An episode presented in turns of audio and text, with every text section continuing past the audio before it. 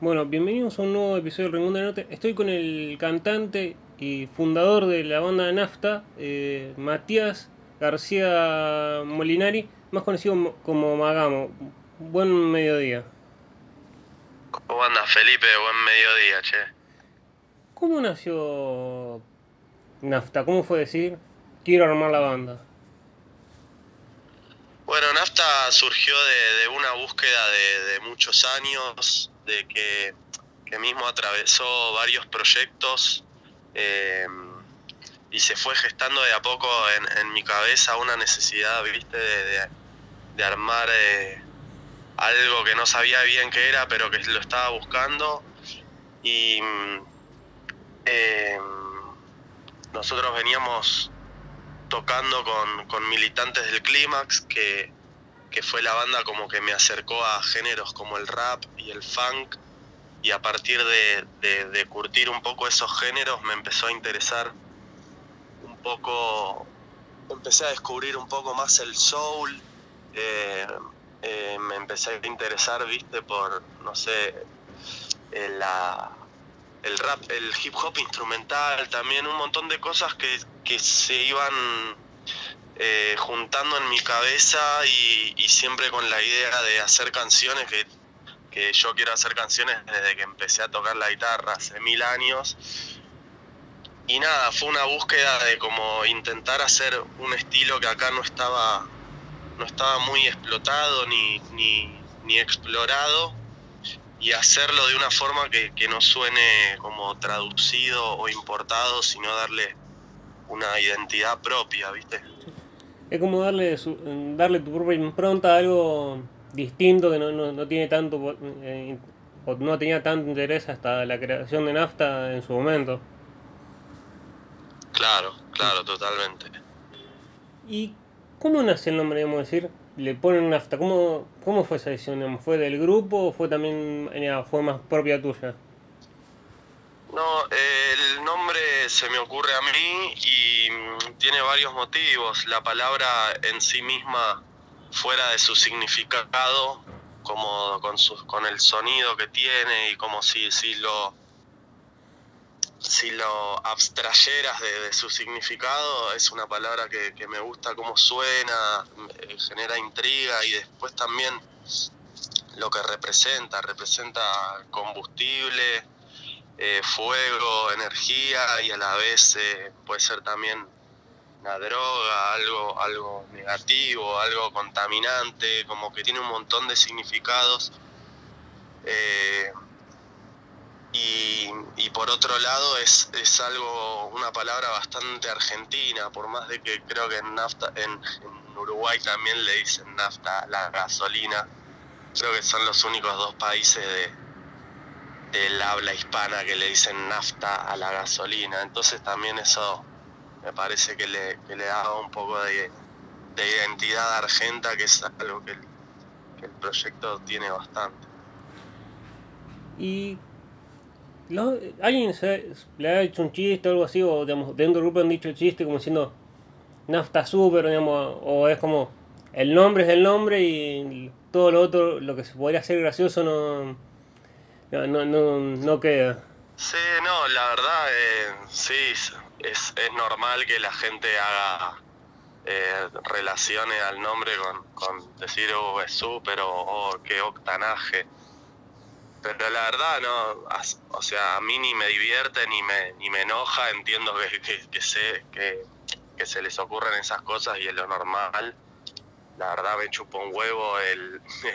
ni siquiera es que relacionamos el nombre con, con, el, con la misma nafta, ¿viste? No, no hacemos una, una relación, eh, ¿cómo se dice? Evidente, eh, literaria del, de la nafta, ¿viste? Está re alejado de eso, no es que la tapa del disco es una estación de servicio. Entonces, entiendo que pueda surgir esas cosas, pero la verdad que eh, no, no tienen importancia. ¿Y cómo fue decir en el 2019, digamos, después del 2016, nacer la banda, decir, ok, vamos a hacer el disco? No, en realidad la idea, el, el proyecto nació con, con la idea de hacer un disco. Ese siempre fue el objetivo y lo que pasó fue que lo empezamos a construir de a poco y a medida que íbamos teniendo los primeros temas los íbamos sacando. Pero el objetivo final siempre fue siempre fue un disco que, que tenga relación entre sí, que, que, que, que logre algo como una unidad, como un disco completo, que sea algo para escucharse entero. Esa era la idea principal.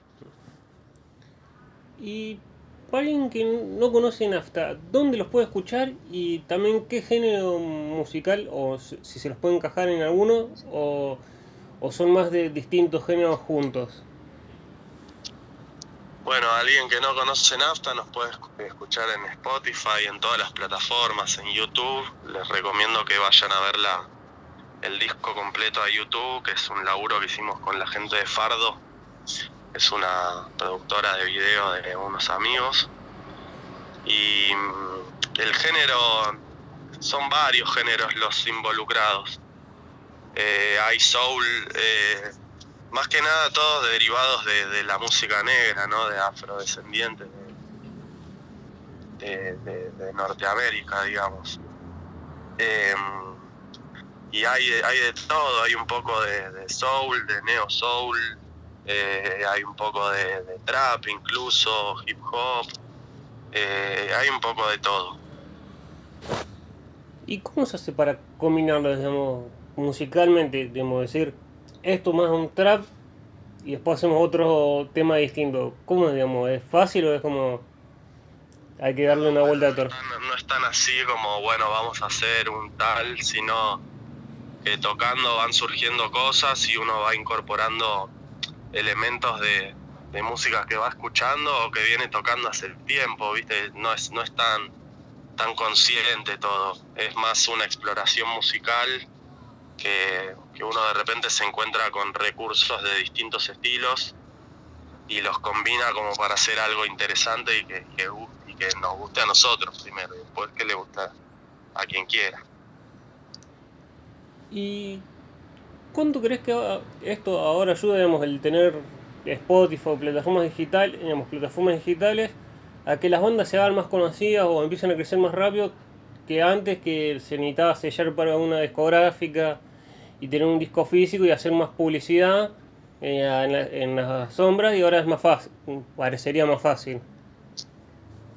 Eh, es, es, es raro porque no, no creo que sea más fácil, sí creo que hay más oportunidades como para acceder a, a una grabación de calidad, como que hoy en día con mucho menos, con algunas cosas básicas puedes lograr un, un muy buen sonido y lo que tiene también es que hoy hay, hay tanta cosa, tantos productores, tanta gente haciendo música y estas, estas posibilidades que, que se agrandan también dan lugar a, que haya mucha gente haciendo música, subiendo mucha música y también destacarse o hacer algo diferente entre, entre tanta cantidad de, opciones eh, no es fácil.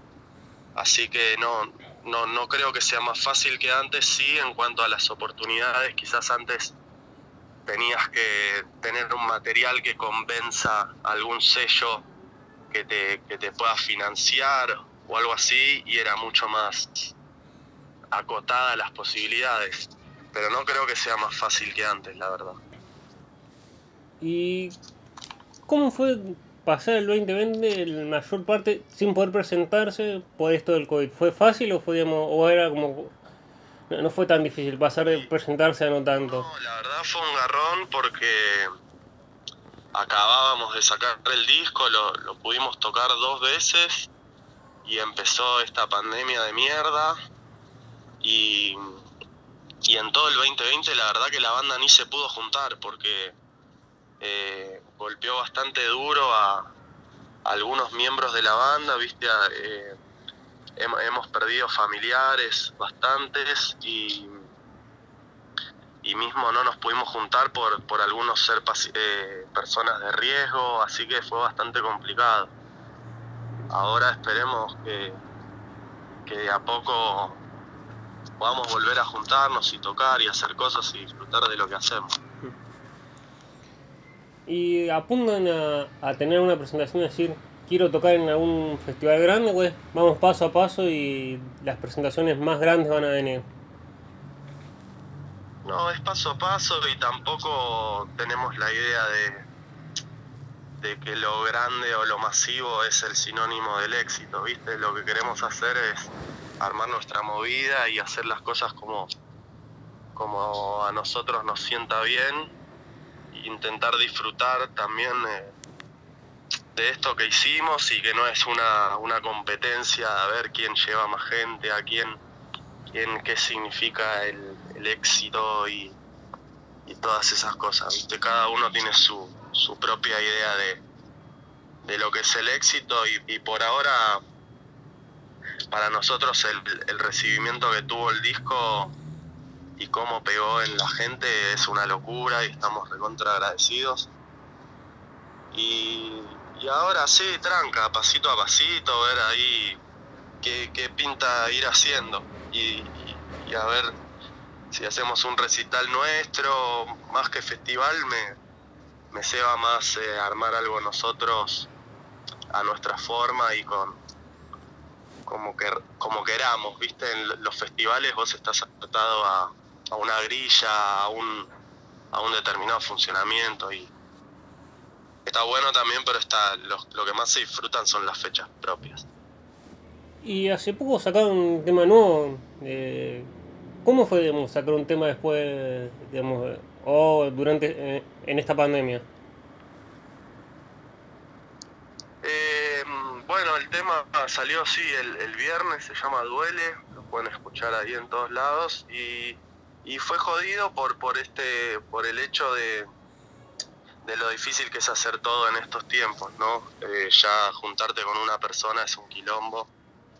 Eh, Imagínate grabar mil cosas, hacer videos con todas las restricciones que hubo y todo eso, la verdad es bastante agotador, pero la retribución de la gente te rellena de energía como para seguir, ¿viste? Eso es como muy alentador también.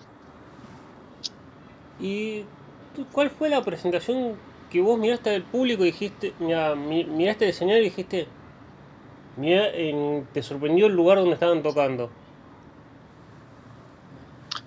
Eh, bueno, que hace poco fuimos a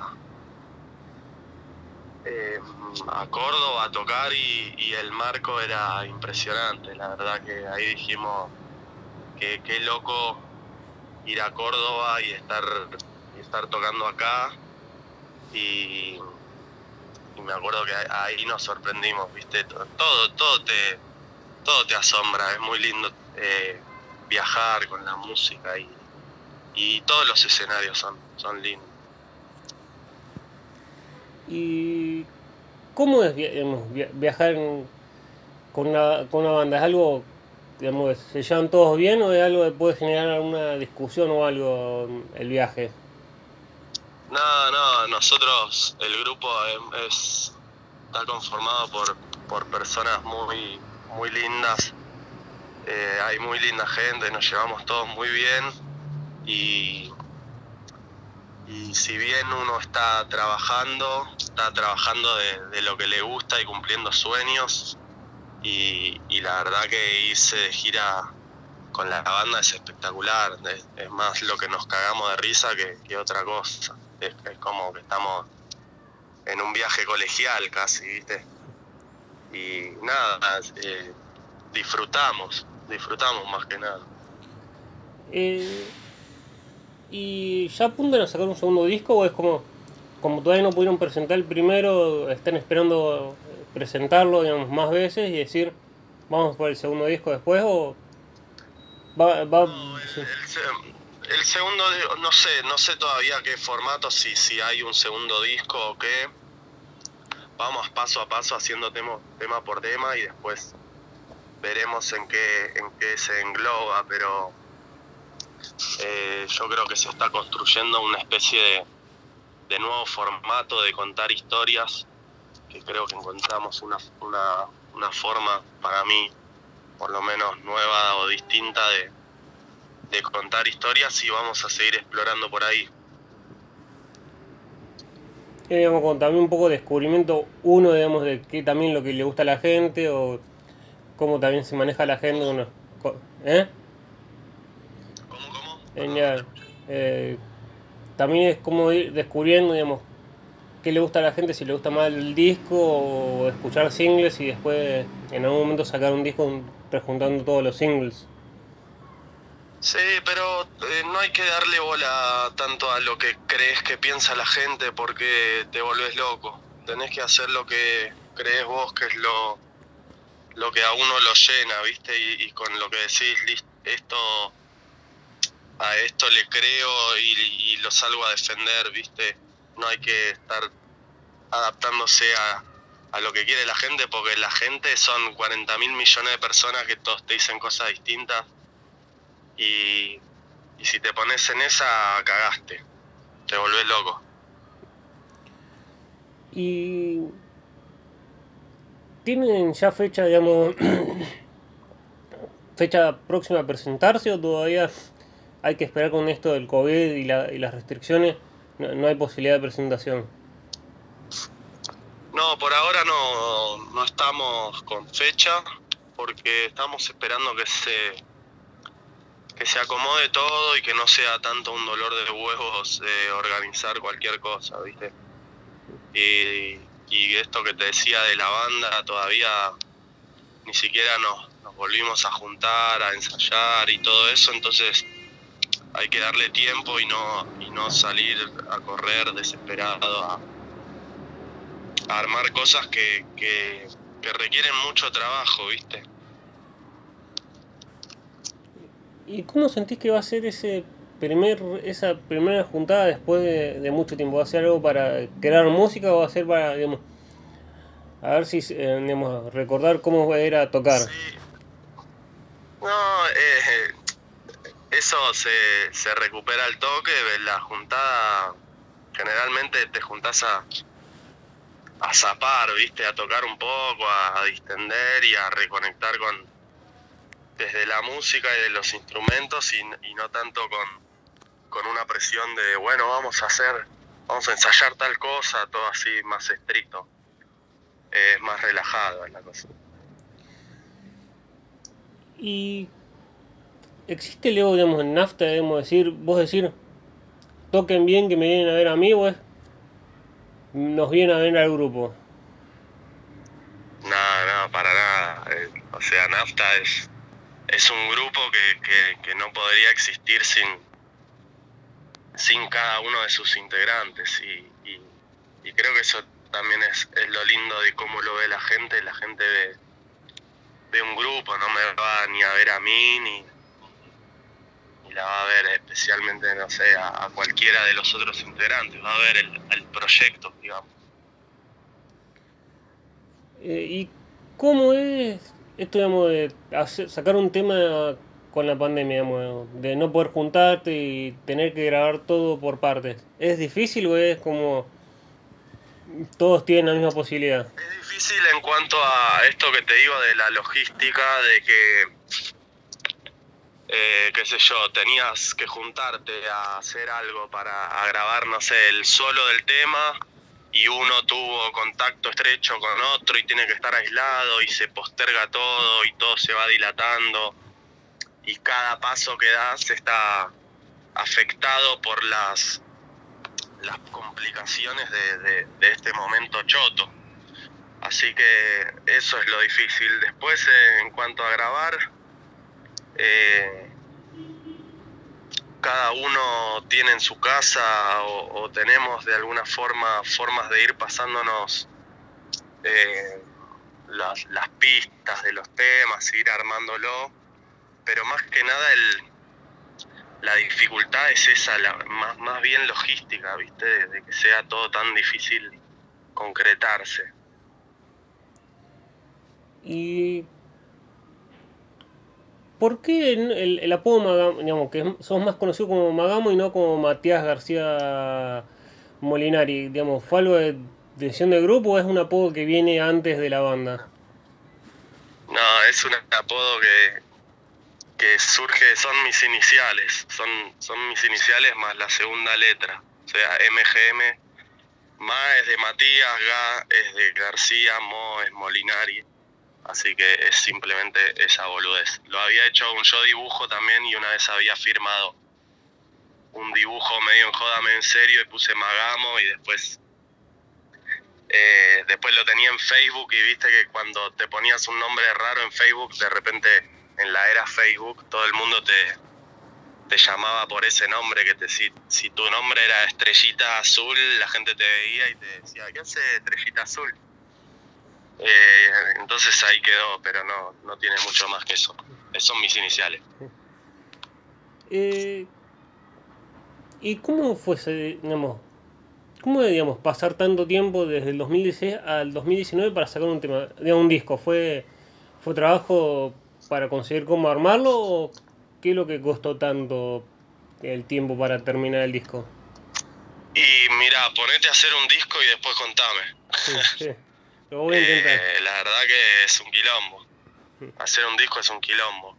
Y sobre todo cuando es algo que que querés que esté, que tenga determinada calidad y que todo cierre por todos lados y que salga prolijo, bien presentado, que esté bien grabado, bien tocado, eh, que tenga determinados matices, es un montón de trabajo.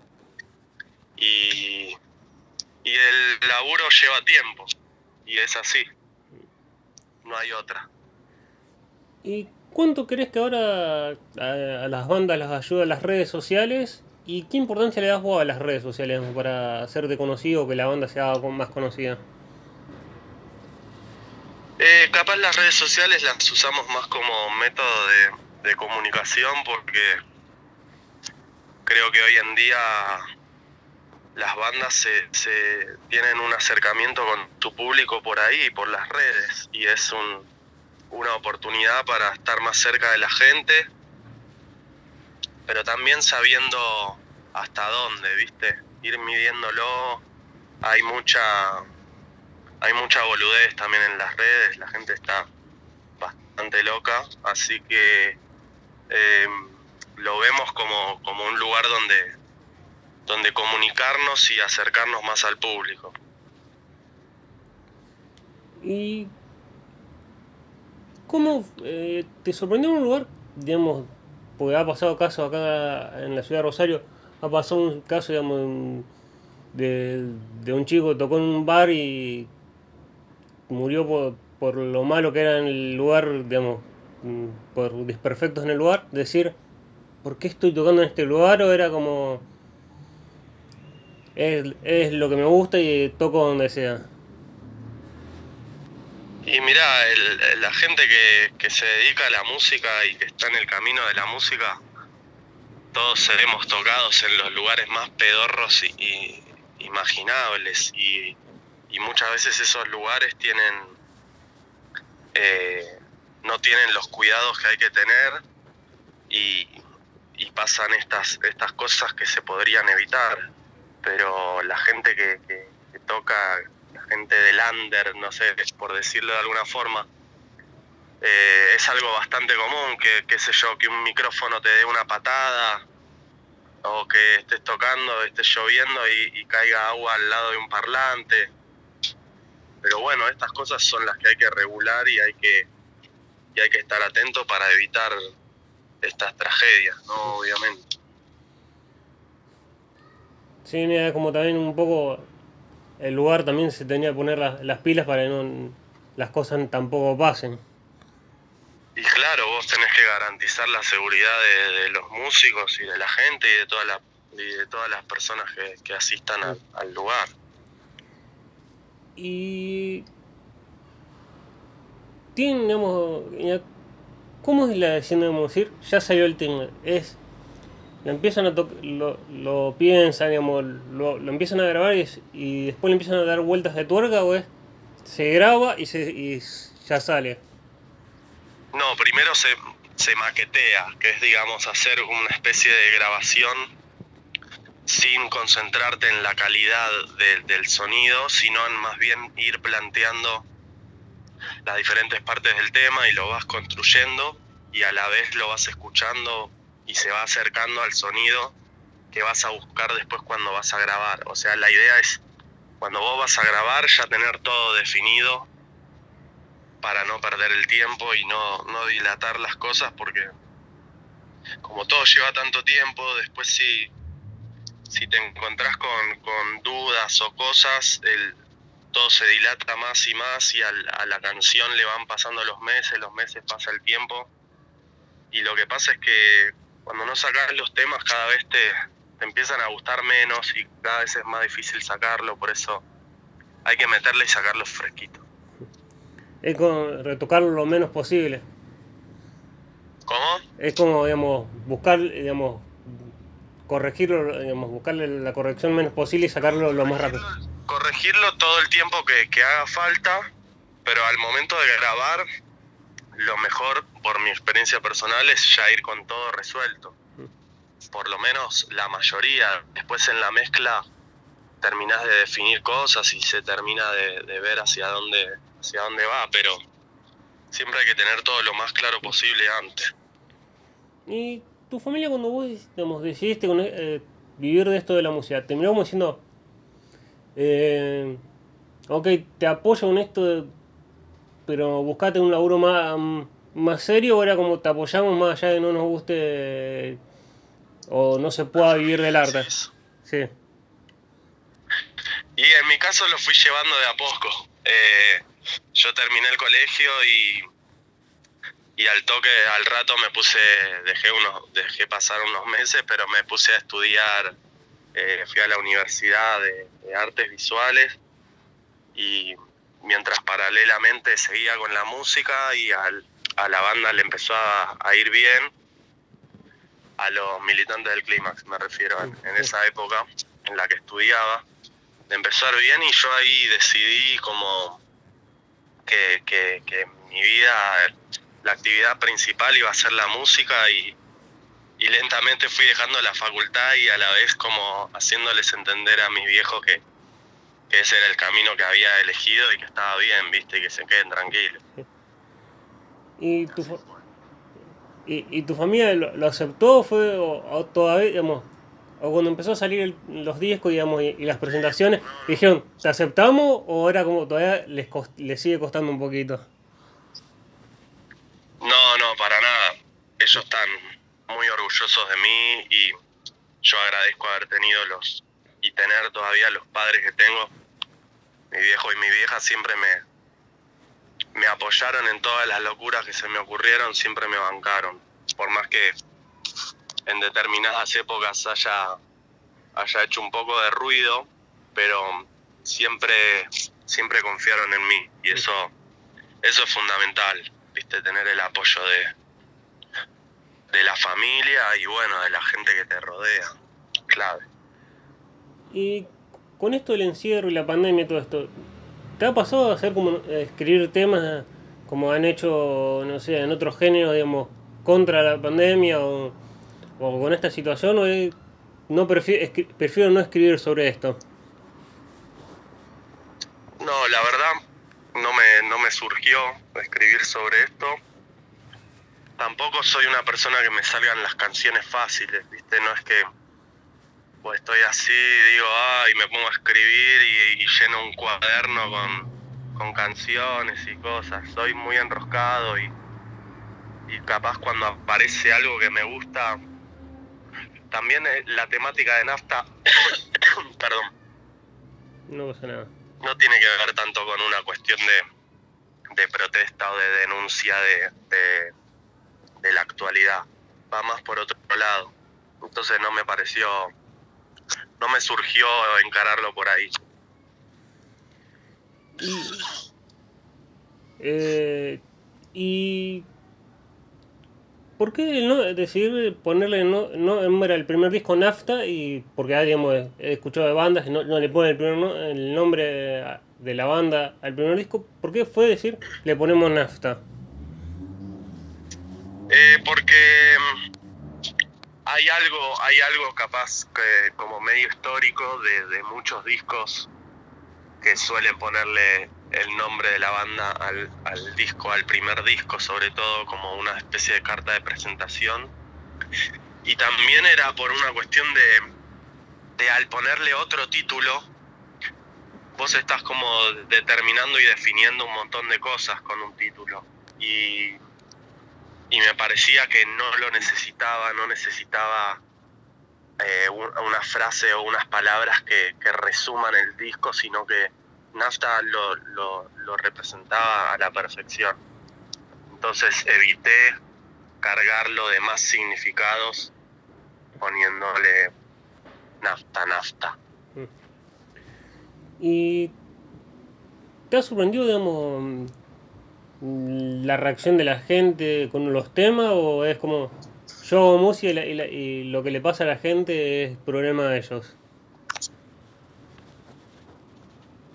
¿La reacción de la gente con los temas? Sí, sí, ponele, hayan cantado un tema, vos sí. No sé si era para cantar o para hacer una reacción que vos decís.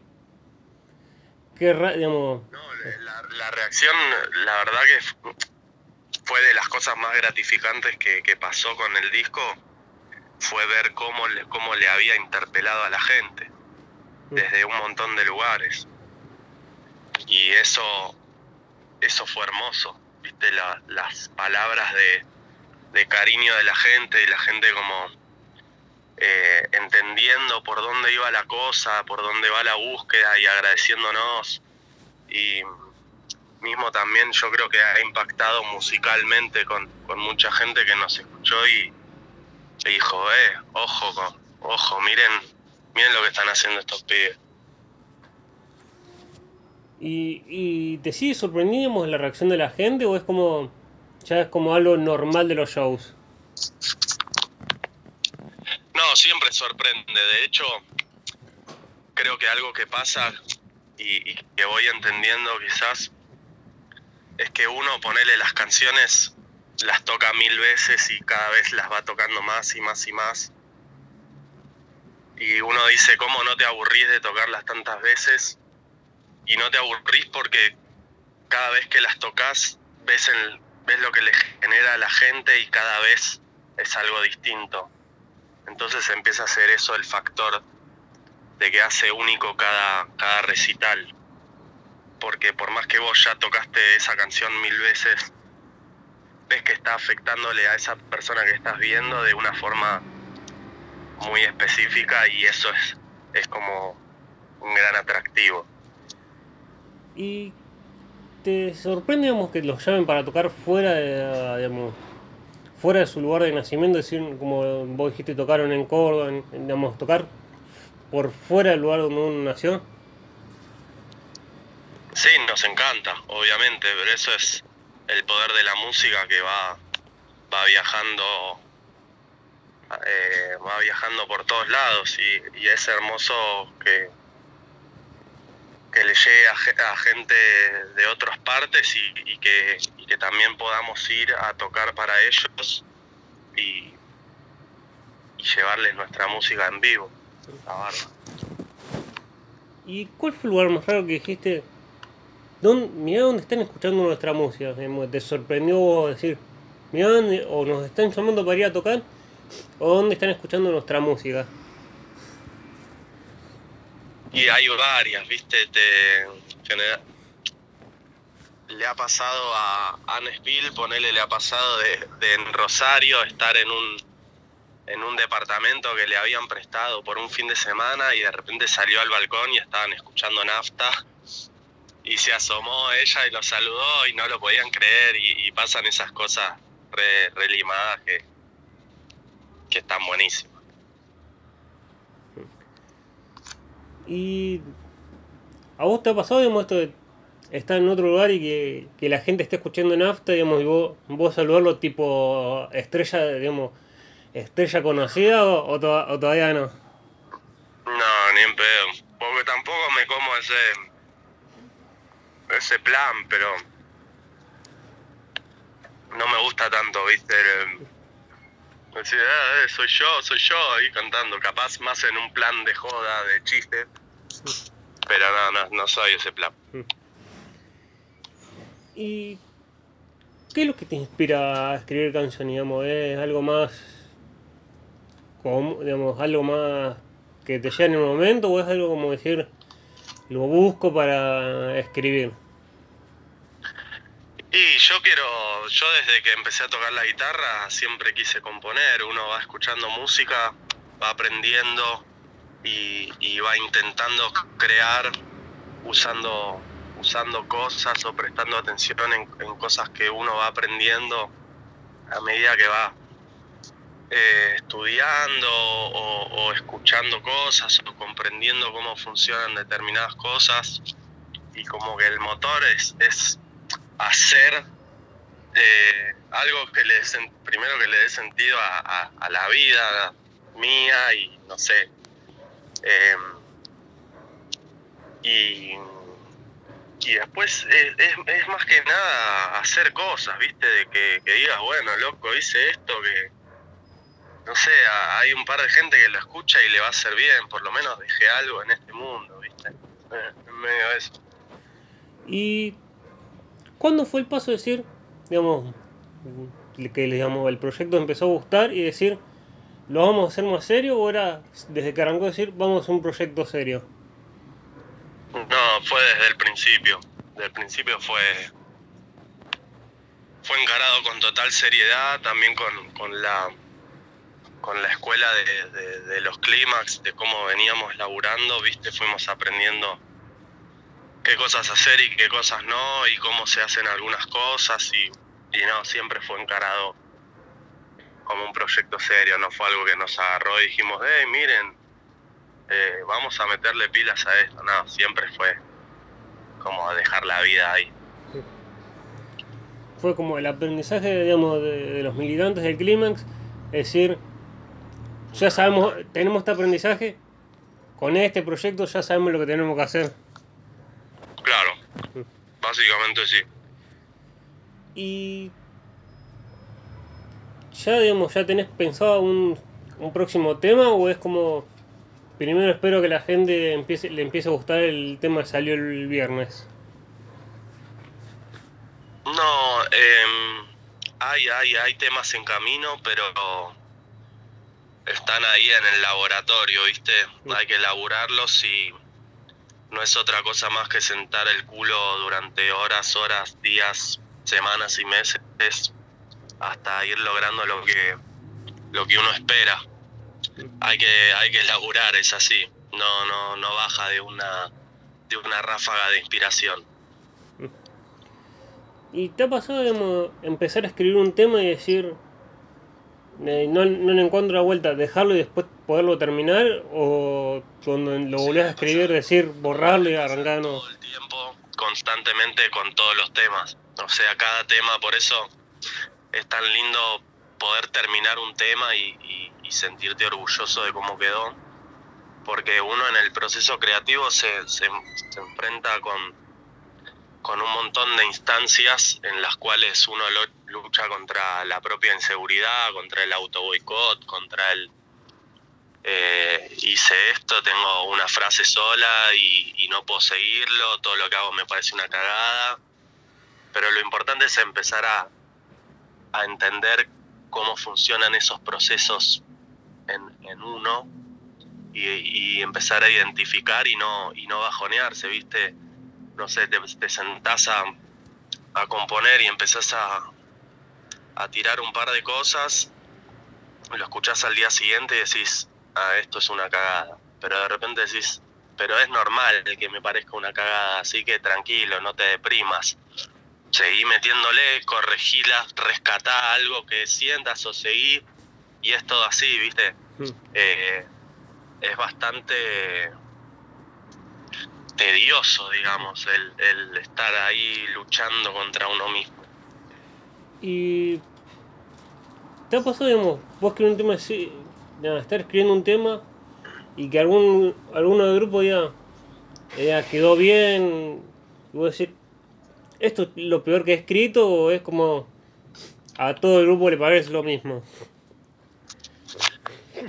Eh, no, no, también el, yo soy creo que el, más estricto con, conmigo mismo y, y, y, jamás, y creo que no llevaría, no le presentaría al grupo algo de lo cual, eh, de lo cual no estoy tan seguro, viste, por lo menos espero para mostrarles cosas cuando, cuando ya tienen un sustento y, que lo puedo defender y que capaz que hay ciertas partes que digo, no, esto todavía lo tengo que laburar porque no me termina de cerrar. Y, la banda también siempre tiene mucha confianza en, lo que vos hagas y, y, te bancan, ¿viste?